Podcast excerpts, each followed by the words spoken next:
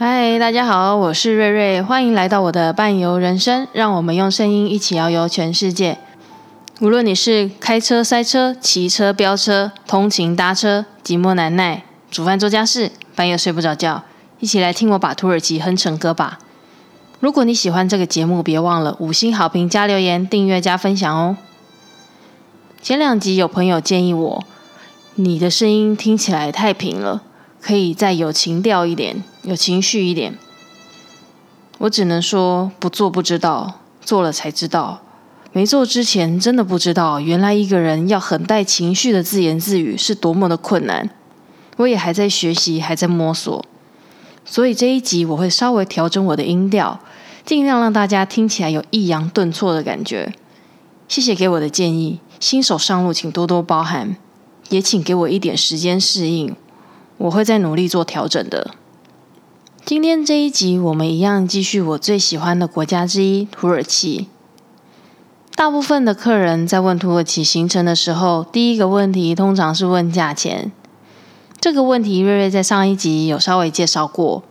如果你对土耳其的团费和行程安排、航班选择，或对土耳其有兴趣的话，可以从上一集开始听，会更清楚哦。第二个问题可能就会问：什么时候去最适合呢？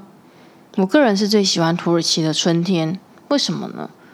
因为土耳其幅员辽阔，所以每个城市之间的天气差异其实很大。一样是春天，在内陆地区早晚温差大，像大家最喜欢的卡帕多奇亚热气球，清晨的时候可能只有零到五度，但太阳出来之后，气温可能就十十几度。那到了南部。地中海地区的时候呢，气温可能就有二十几度，很温暖。可是如果你到北部伊斯坦堡，因为它迎黑海，所以它的天气又相对比较凉爽。整体来说，春天比较没有那么冷，也没有那么热。但如果一样的情况到了夏天或冬天，就会变得更极端。夏天热的地方很热，冬天冷的地方很冷，甚至会下雪。夏天我觉得会比较难熬一些，是因为土耳其有很多的景点都是在户外，而且是没有遮蔽的。那夏天也是我们分辨团体来自哪些国家最好的时机。你只要看到导游领队在前面汗流浃背讲解，但客人全都躲到树荫底下，或者是打着伞但零零散散站着，然后一脸不太耐烦的样子。或者是说，导游走在最前面带着队伍，但是队伍拖了五六百公尺这么长，甚至可以长到那个耳机导览频道都接收不到的。这种通常是我们台湾团。那如果你看到一群人看起来都乖乖的，不管天气怎么样，多热多冷，甚至是下雨，他都会努力跟上队伍，跟着导游，围着领队听讲解的。而且通常年龄层普遍比较高一些的。这种通常是日本团。那如果你看到一群团员，通常是以欧巴桑居多，但他们通常不会打伞，只是他们有一个很大的特色，就是发型好像都是从同一家理发院烫出来的，还会搭配大的高尔夫球遮阳帽，然后穿 polo 衫，但是 polo 衫它领子会立起来的那一种，百分之百一定是韩国团。那还有一种也很好认。就是那种讲话特别大声，明明就在你旁边，可是他却可以用十公尺远的音量在跟你聊天，开口闭口你会听到他说：“嗯，这个便宜，那个便宜。”然后他们的衣服也异常鲜艳花俏，然后穿着打扮也稍微看起来比较华丽的，这种通常就是大陆团。那讲到春天的土耳其，这个季节春暖花开。在土耳其各地都有很多不同的花可以欣赏，尤其是土耳其的国花郁金香。很多人都以为郁金香的发源地是荷兰，其实不是。郁金香最一开始的时候，其实是从土耳其传出去的。往年土耳其的郁金香花季大概会落在三月下旬到四月，是最理想的花况。每年到了这个时候，伊斯坦堡到处都可以看到各种颜色的郁金香。除了公园和皇宫之外，就连马路的中岛也都会有白色、黄色、红色、紫色、橘色，甚至是渐层的各种颜色的郁金香随处可见，非常的漂亮。那刚刚有提到土耳其因为幅员辽阔，那它的地势来说是东高西低，而且它三面环海，北边有黑海，南边有地中海，西边隔着浪漫的爱琴海和希腊遥遥相望。但其实自古以来，希腊和土耳其两国之间的爱恨情仇就不曾停止过。土耳其和希腊其实就人的外貌来说，长得非常像。两国的饮食文化其实也大同小异，最大的不同主要是来自于宗教信仰。希腊信奉的是东正教，土耳其则信奉伊斯兰教。两国自古以来就纠葛不清。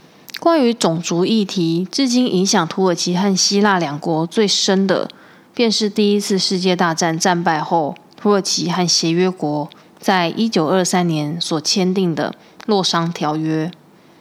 当时的土耳其国父，也是他们永远的国父凯莫尔，和希腊当局都希望可以建立一个单一种族和宗教信仰的国家。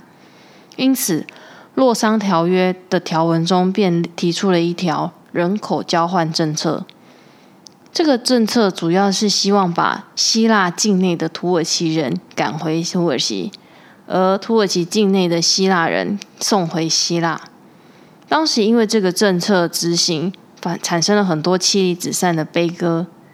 其实土西两国因为自古长期的种族交流和融合之下，很多住在土耳其的希腊人早就已经同化成土耳其人，他们可能甚至连自己的母语都不会说，可能这辈子也没有到过希腊。可是却因为这个政策。被迫离开自己居住的地方，回到他们所谓的祖国。当时很多人回到祖国之后不会讲母语，生活上也都格格不入，所以产生了很多社会问题。如果你对这个议题感兴趣的话，可以呃推荐你可以去看一部电影，叫做《香料共和国》。这部电影就是在讲述当年因为人口交换政策下所产生的离别悲歌。那土西两国近年来也因为塞浦路斯的问题几次撕破脸。塞浦路斯是一座位于土耳其南部的岛，它也是一个国家。这个国家很奇妙，它因为土耳其和希腊长期以来的纷争而被分成南北两部分。北部呢叫做塞浦路斯土耳其共和国，属于土耳其，但是其实这个政权在国际上并不被认可。只有土耳其自己承认。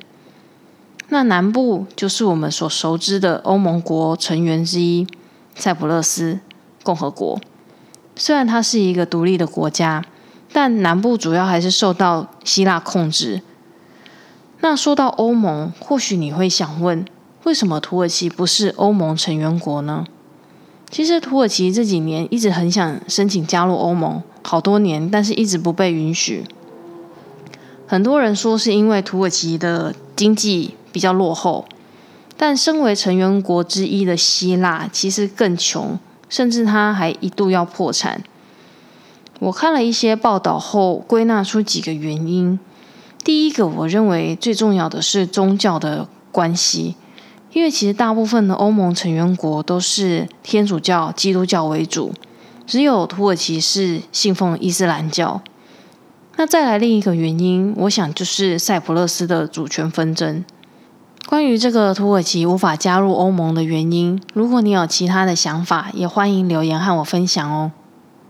那土耳其因为幅员辽阔，所以主要可以分为七大地理区。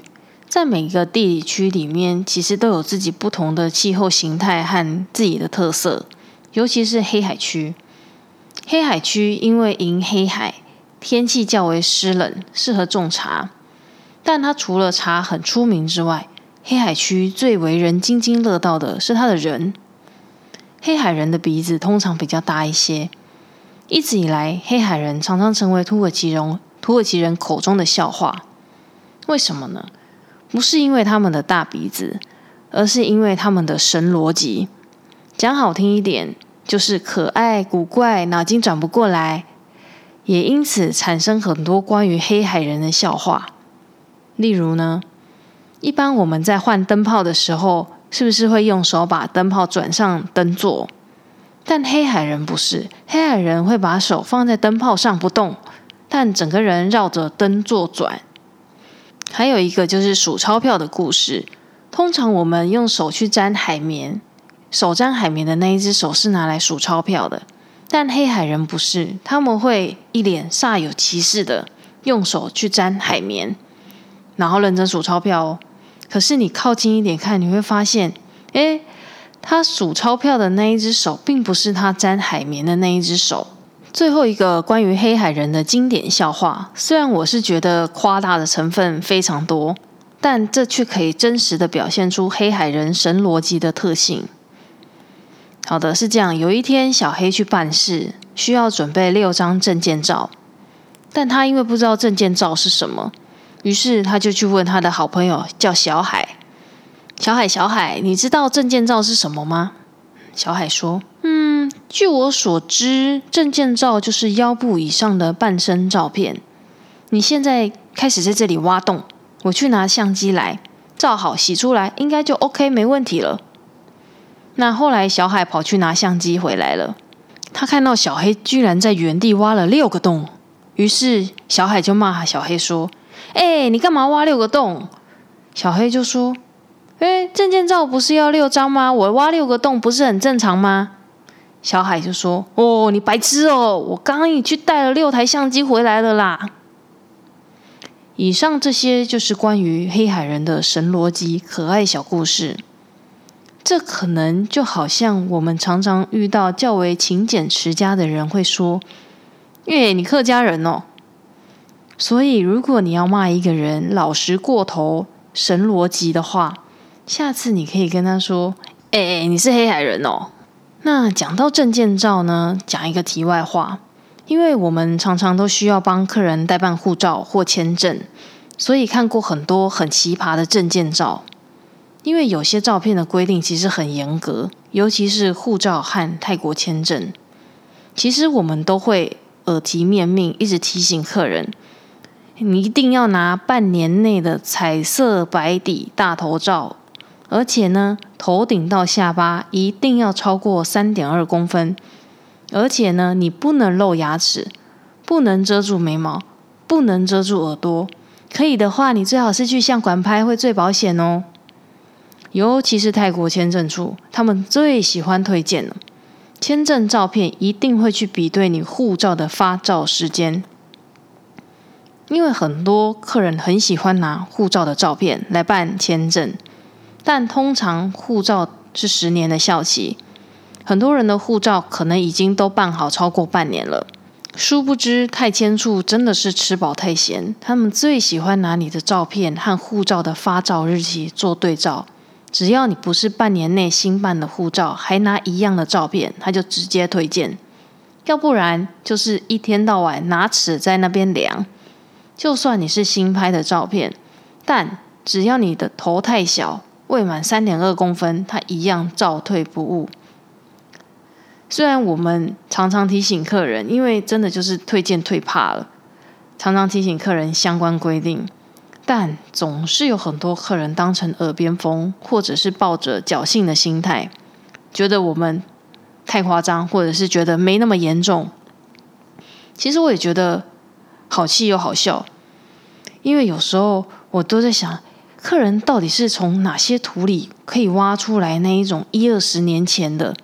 蓝底小头照，或是那种甚至有给我黑白照的，要不然就是那种自己拍修图修到你妈都不认得的，然后再不然就是有那种画质极差、背景要黄不黄、要白不白，一看也知道是自己拍自己洗出来的。所以在这边真的要提醒各位朋友，下次要交证件照之前，拜托拜托你再检查一下。不然你很有可能会成为下一个被推荐的人哦。好的，我们还是再回到土耳其，接下来和大家介绍土耳其必去的景点之一——棉堡。棉堡在一九八八年被列为世界遗产。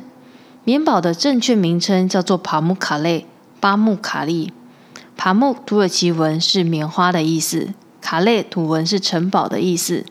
所以，棉堡其实是我们把它的意思翻译成中文的可爱昵称。棉堡位于丹尼兹利市。丹尼兹利市除了棉堡之外，它还有一件很有名的事情，就是它的鸡。丹尼兹利的丹尼兹利市的公鸡很厉害，特别会叫，而且可以叫很久，久到可以破金世世界纪录，成为世界上最会叫的公鸡。不信吗？不信，我给你听听看。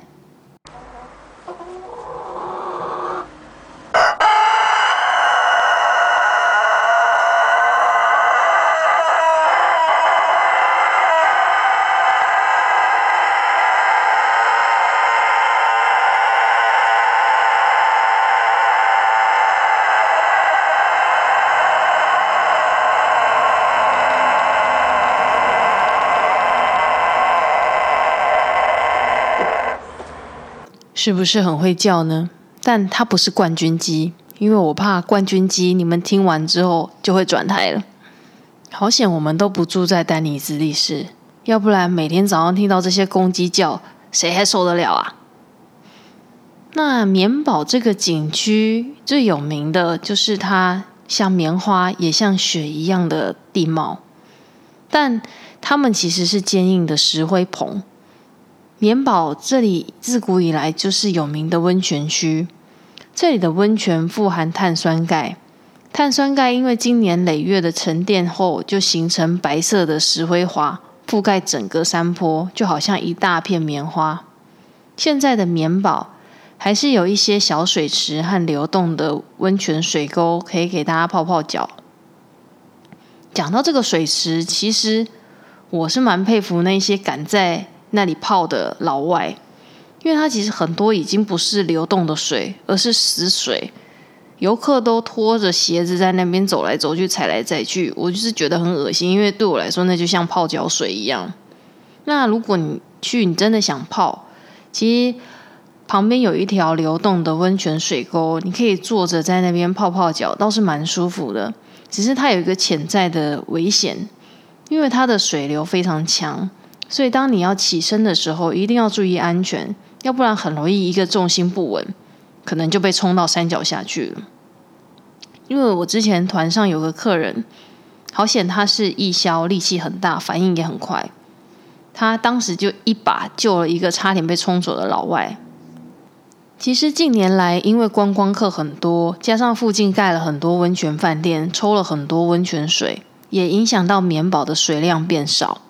景观上也有一些破坏，因为有些水池甚至已经都干涸了。所以其实现在的棉堡实际上看起来可能会让人有一点点失望。但虽然如此，它还是很漂亮，还是很值得来一趟。如果呢你有机会来一趟棉堡，我也建议你千万千万千万不要穿白色的衣服，甚至是白色的洋装，因为你会很后悔。你所有的美照，最后可能就只剩下你的一颗大头了。那在棉堡景区的另一边，还有一个很酷的古迹温泉游泳池，池底下面都是上千年的断垣残柱，在这里你可以和千年的古遗迹一起游泳。在这个泳池，如果下水的话要另外付费，但如果你只是想看别人游泳的话，就不用钱。也因为棉堡这里有温泉，所以常常可以看到很多老外穿着比基尼走来走去。所以我都会提醒来棉堡一定要戴太阳眼镜。除了因为天气好的时候，棉堡因为它白色的反光，如果你不小心看久了，你把就会脱汤。再来戴太阳眼镜最大好处就是你可以大大方方的偷看这些比基尼辣妹。那在棉堡的另一侧还有希拉波利斯遗迹，这是一座古希腊城市。希腊波利斯在希腊文指的是希神圣城市的意思。为什么这里叫神圣城市呢？因为这里早期就因为温泉而闻名，但其实古代人并当时并不知道温泉是什么东西，也不晓得是坝是什么。他们只知道他们有一天来这里泡了澡，就不晓得为什么很多病痛就不药而愈。所以口耳相传，很多人都慕名来这里看病养老，因此这里当时也发展成一个很有名的医疗中心。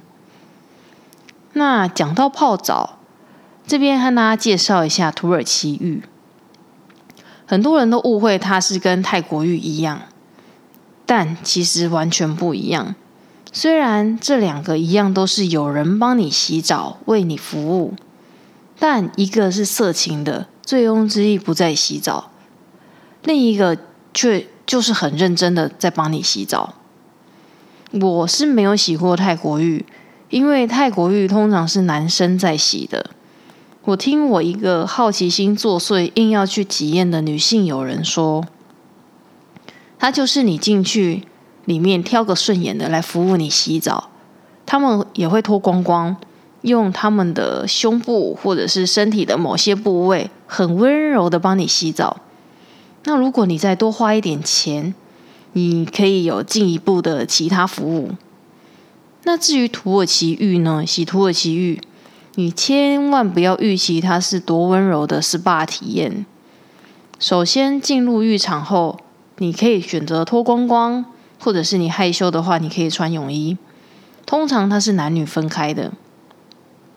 在浴场的中间会有一个大理石大理石台，这个大理石台会冒出蒸汽热蒸汽。你要趴在这个台上，把身体蒸一蒸，让全身的角质软化，毛孔都打开之后呢，就会有一个人来帮你洗澡。通常是同性的欧巴桑或欧基上来服务你。他们不会脱光光，因为呢，就算他们脱光光，你可能也不想看，所以他们会通常会穿泳装，然后戴着手上会戴着一种特殊材质的手套，手套有点类似菜瓜布这样，开始在你的身上到处刷洗泡泡，帮你露身，有时候会有点痛，但又很爽的感觉。这时候你才会知道，原来你平常的洗澡根本没有确实洗干净。他们总是有办法在你身上露出一堆身来。如果你在高级一点的浴场，他可能还会稍微再帮你按摩一下。那录好之后，录好先之后呢，他会用清水帮你冲一冲，然后就差不多结束了。洗好澡之后呢，神清气爽。如果这个时候再来一杯土耳其红茶，就是一个完美的 happy ending。那讲到土耳其红茶。它是我每次去土耳其最喜欢喝的饮料。土耳其人的日常都离不开离不开土耳其红茶。吃完饭、休息时，无时无刻都要喝，一天可以喝五杯以上都不夸张。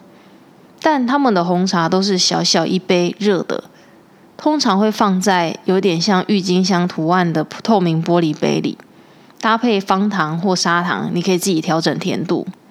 也不晓得为什么，这种红茶放在这种杯子里面，喝起来就是特别好喝。这集最后呢，和大家聊聊我的土耳其狂热，什么意思呢？就是我对土耳其的各种纪念品有着疯狂收集的狂热。在我家里，甚至车上，到处都有土耳其的影子。以前刚开始去的时候，每次我都会买一堆东西回来，甚至常常买到超重。尤其是碗盘、杯子、灯具，还有一堆装饰品，这种重不拉几的东西。灯具的话，土耳其有很多那种马赛克样式，一套五六个灯罩的吊灯和桌灯，我都会扛回来。但其实买回来根本也不实用。那些灯我从头到尾只有买回来的时候用过一次，因为。电压不一样，所以你要再去买灯泡和转接头，其实也很怕烧坏，那又很麻烦，所以只有买回来让它发亮一次，心满意足的欣赏之后，我就再也没有用过。但也不知道为什么，就算摆在旁边也是很赏心悦目。至于碗盘，他们的碗盘有那种子母碗，超大、大、中、小、超小一整套。上面很多都是手绘的鄂图曼帝国时期风格的彩绘，尤其是很多郁金香的图案，那种我特别着迷。然后杯子的话是很多那种郁金香形状喝茶的那种杯子，我家也是一大堆。还有还有就是热气，只要有热气球样式的装饰品，我也是都会有想买的冲动。那土耳其还有一个很有名的就是蓝眼睛。也有很多人称它为“恶魔之眼”。在土耳其，到处都有蓝眼睛的影子，因为蓝眼睛对土耳其人来说，它是他们的护身符，家家户户或是车上都会挂这个，因为它会帮你挡掉不好的东西。假如你今天蓝眼睛不小心破掉了，它就是帮你挡掉一个煞的概念。那我因为我很爱乱买，所以到最后我妈受不了，每次我要去之前，她都会警告我不要再乱买这些东西回来了。但是我还是会很难控制，只是会稍微收敛一点，不再不敢再买灯。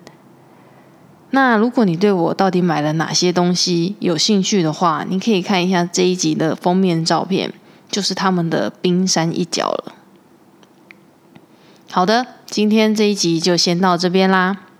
但你是不是以为土耳其又结束了呢？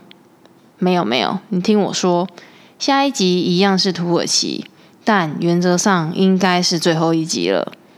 下一集和大家聊聊有趣的热气球和精灵城市卡帕多奇亚，还有世界上唯一一座横跨欧亚两洲迷人的城市伊斯坦堡。